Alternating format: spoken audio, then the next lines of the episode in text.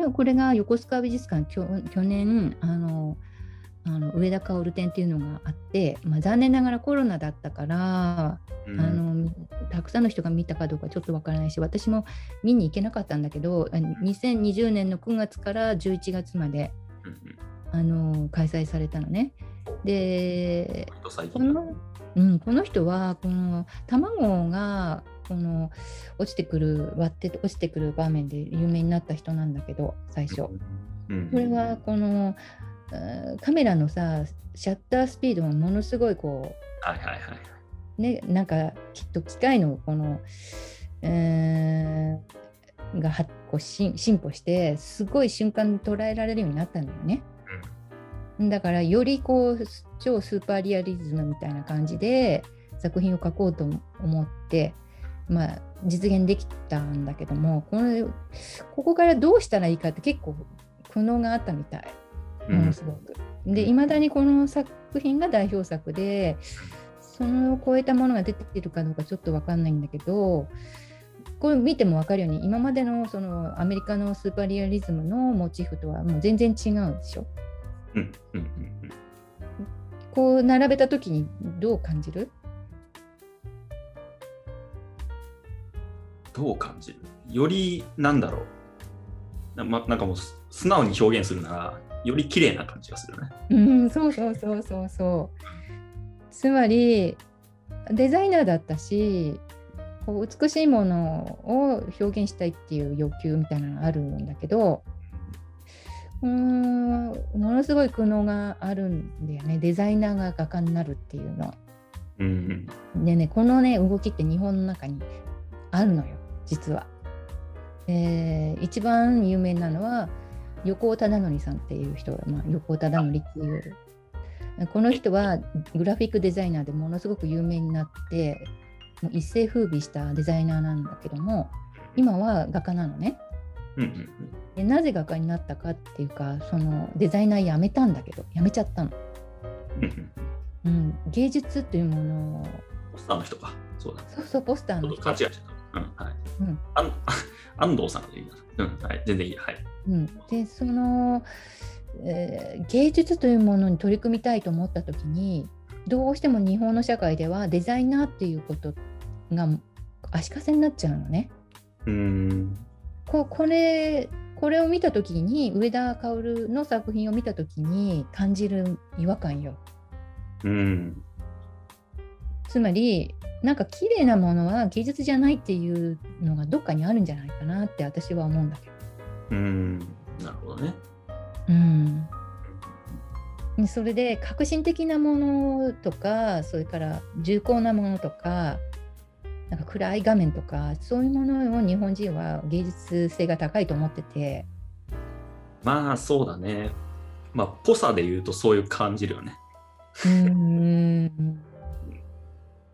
なそのところのその苦悩というかさ葛藤というのが、まあ、横尾忠則ものすごい今汚い絵描いてるからね。汚い絵っていうかもうドロドロな絵絵なのなんかね。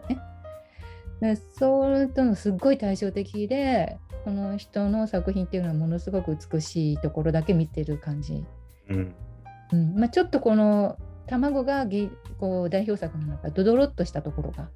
あるから、うん、なんかこうちょっとこうエロチックな部分もあるじゃない？卵って。うん。エロスというか、まあ、生物のこのね、うん。な生々しい感じのね。があるじゃない？でそういうものはでここのモチーフでは出たんだけどそれ以外のはものすごくこう明らかんとした、うん。あのいわゆるこう絵のあの作品を絵に自分のい部屋に飾ったらかっこいいだろうなっていう世界で、そうだね。うん、アメリカンスーパーリアリズムの本当申し子みたいな感じで日本に帰ってきて書いてる感じはあるんだけども。あこのジャムとか、まあ、ゼリーなんかも出てくるし、うん、こうあとねここには出てないんだけど水のこの波紋みたいなものを川のね。うん。そういうものをすごい克明に書いてる対策もあって素晴らしいんだけどうん。やっぱり何かこうデザイナーだっていうことがこうずっと引きずってるようなところが断ち切れて断ち切らなかったというか、うんうんうんそこが横尾忠則とこうすごい対照的で面白いし面白いなと思ってみ私なんか見ちゃうんだけど、うん、芸術っていうものをうんどうしてそのこういう明るくて綺麗なものに私たちがこうあ芸術だなって思い込めないななぜなのかなっていうかそういうことを考えるきっかけになるし、うん、うん、でも美しさを表現するのが美術だと思うので、うんうんうん、そういう意味ではすごくいい作品だとは私は思うんだけども、うん、何かやっぱりこの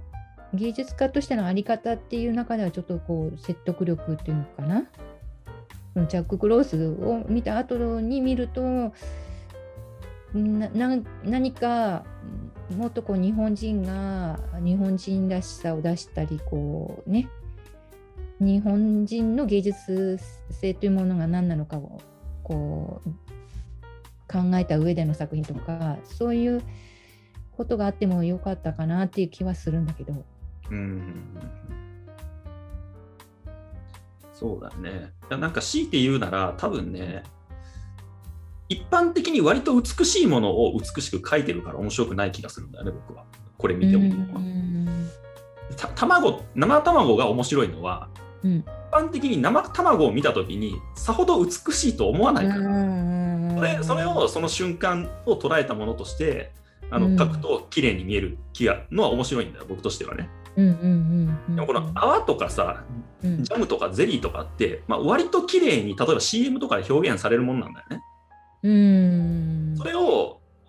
もともと割と僕らが綺麗と認識してるものをより綺麗に描いてる感じだからうん、なんかあんまりそこにその差異がないっていうか、うん。うん、そこそこなんかなって僕は一つ思ったね。うん、うん、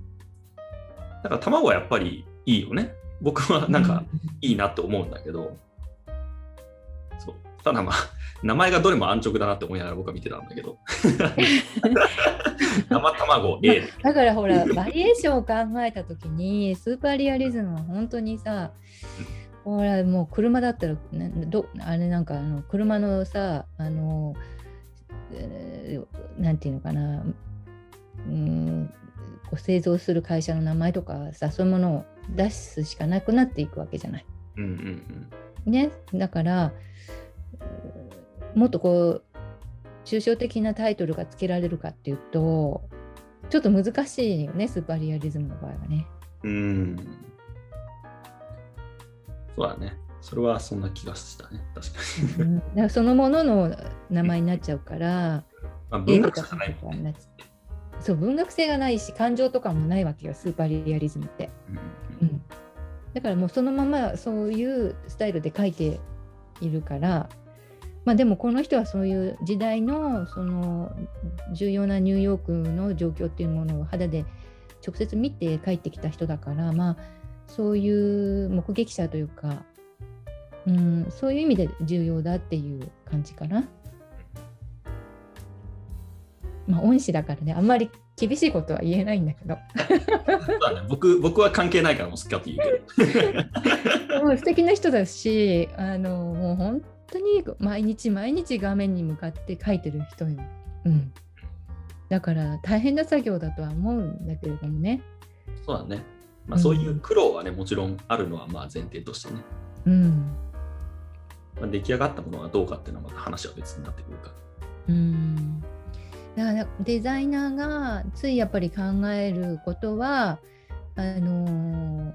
ー、喜んでくれる人か買ってくださる人っていうものをすごく意識するから、うん、そうだね、うん、デザイナーというのはどうしても、うん、そういうものをやっぱり引きずっている作品になるかな。まあそうだね。良くも悪くも需要を満たす人だからね、デザイナーって。うん、そうそう。需要のね。需要と供給のね、ちゃんと関係じゃない中で産業というか、社会のその産業の構造に組み込まれてる仕事ができた人だから。そう,、ん、そうだよね。うん、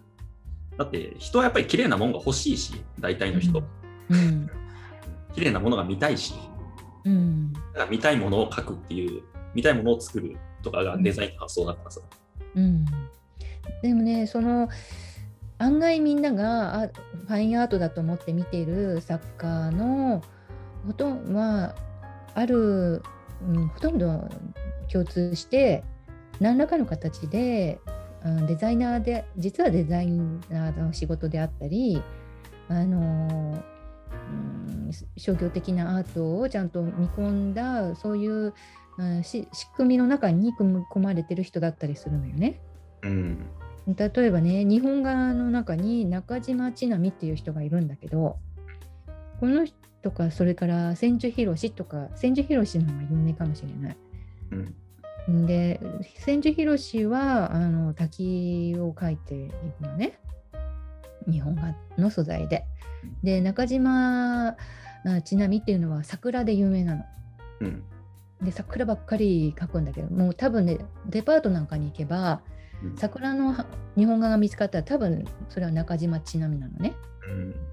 うん、うん、ですごい値段なの高額なの。でこの人の授業というかゼミを持ってあの取ったことのある芸大のあの卒業生がたまたま知り合いがいて先生からどういう授業を受けるのって聞いたらいやその子はなぜかデザイン学科だからなんで日本画の先生から、ま、学べたのっていうかそのゼミだったのって聞いたらいや川田さんあのそれはデザインそのあることをそのある情報を知ら知らないんですね川田さんはって。え何って聞いたら中島千波さんっていうのは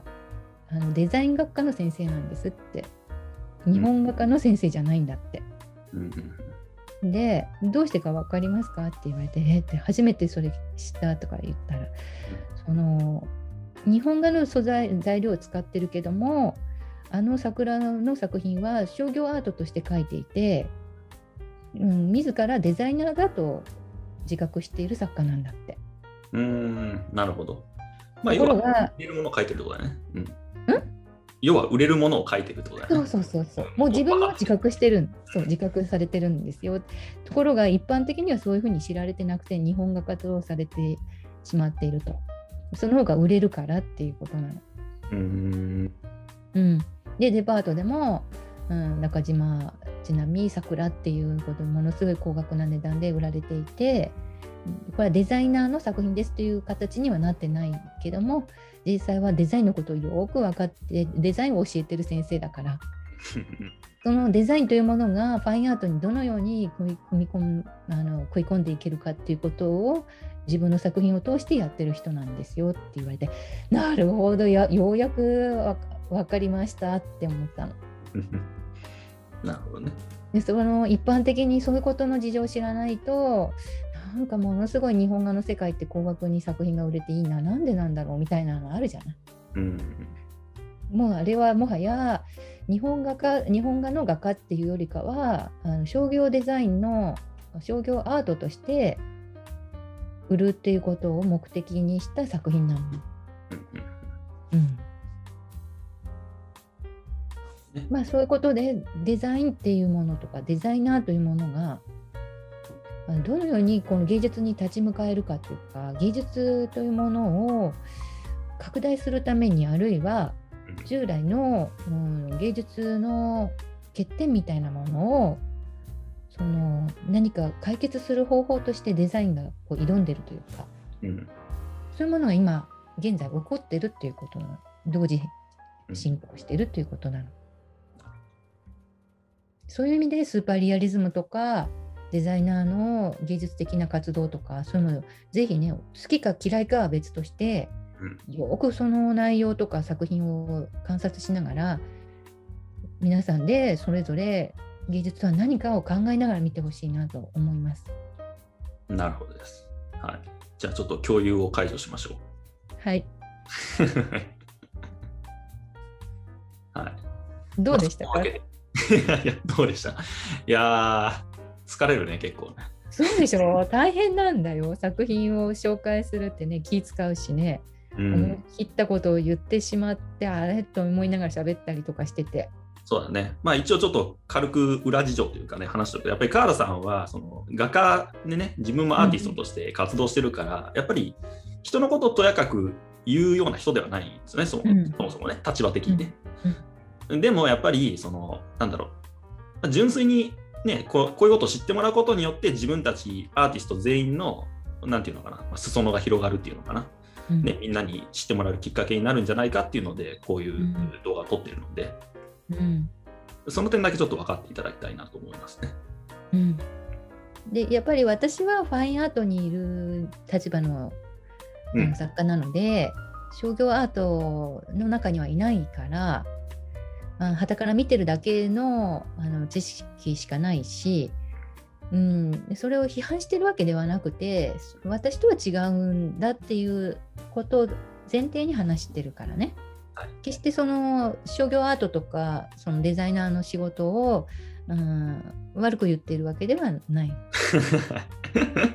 そうだね、だからそういう立場の人もいますよっていうだけの話。そうそうそうそう。で挑んでいるし挑戦してるっていうことなんだっていうふうなそういう目で見てるのね。そうだね。はいうんまあ、僕は凡人代表なので好きかって言いますけども、あの、うん、僕もまああくまで個人の意見なので、まあまあ参考という程度でね、捉えてもらって。うん、ということで、今回はスーパーリアリズムのまあ特集というかね、僕なりにリクエ、うん、僕が一応これリクエストを出してあのカードさんに選んでもらったものなんですけども、うん、まあ、5人ぐらいちょっと選んでほしいということで、ね、またこのスーパーリアリズムがなんでこういうことになってきたのか、ね、話をするようなものまた別の動画の例えばまあ、代表的というかよく知られてるものだったら例えば印象派とかもそうだしその印象派とこのスーパーリアリズムの間にもいろんな派と、うん、いろんな絵画の系統があるのでそういった話もちょこちょこ出していけたらなと思っています。はい、はい、ということで、はい、今回は